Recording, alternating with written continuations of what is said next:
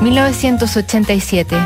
En Estados Unidos, Aretha Franklin se convierte en la primera mujer en entrar al Salón de la Fama del Rock. En Chile se celebra la corona de Cecilia Boloco en Miss Universo y en Gran Bretaña Margaret Thatcher gana las elecciones, asume su tercer y último periodo en el número 10 de Downing Street. Mientras en Hollywood dos mujeres, madre e hija, sumaban un nuevo capítulo a su guerra pública.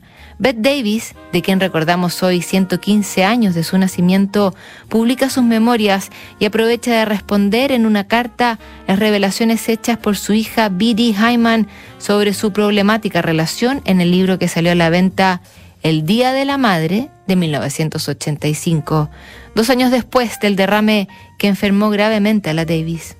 Querida Hyman, terminaste tu libro con una carta para mí. He decidido hacer yo lo mismo. No cabe ninguna duda de que tienes un gran potencial como escritora de ficción. Siempre has sido una gran contadora de historias. A menudo, a lo largo de estos años, he tenido que decirte, eso no fue así, Bidi, te lo estás imaginando. He representado en la pantalla muchas de las escenas que salen en tu libro. Puede que hayas confundido el yo de la pantalla con el de tu verdadera madre. No haces más que informar a la gente de que escribiste ese libro para ayudarme a entender mejor tu persona y tu modo de vida. No has conseguido el objetivo. Me siento completamente confundida acerca de quién eres o de cuál es tu modo de vida. El resultado final de que hayas escrito este libro es una flagrante falta de lealtad y gratitud para la muy privilegiada vida que a mi entender se te ha concedido. En una de tus muchas entrevistas para promocionar el libro dijiste que si lo traías a la tele te parecería que mi papel debía interpretarlo Glenda Jackson. Esperaba que tuvieras al menos la cortesía de proponerme que me interpretara yo misma.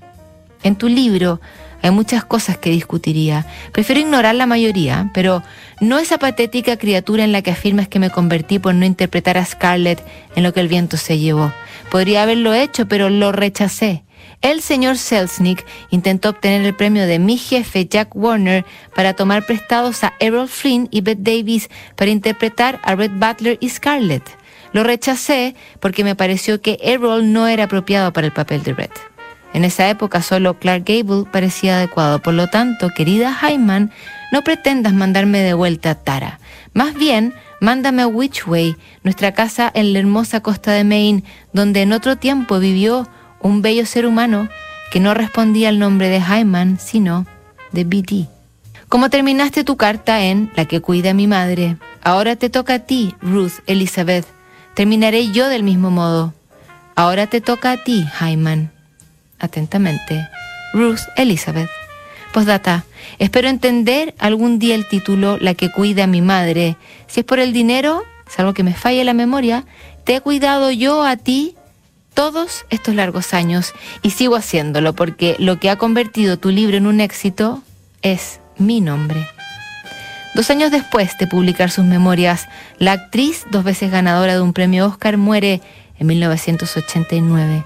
B.D. Hyman no ha firmado la paz con su madre. Hoy, como ministra cristiana, sube videos a YouTube donde acusa a la Davis de haber practicado brujería y realizado maleficios a sus enemigos, aunque la mayoría del mundo celebra que Bette Davis naciera el 5 de abril de 1908, hace 115 años atrás. Revisamos mañana más cartas notables.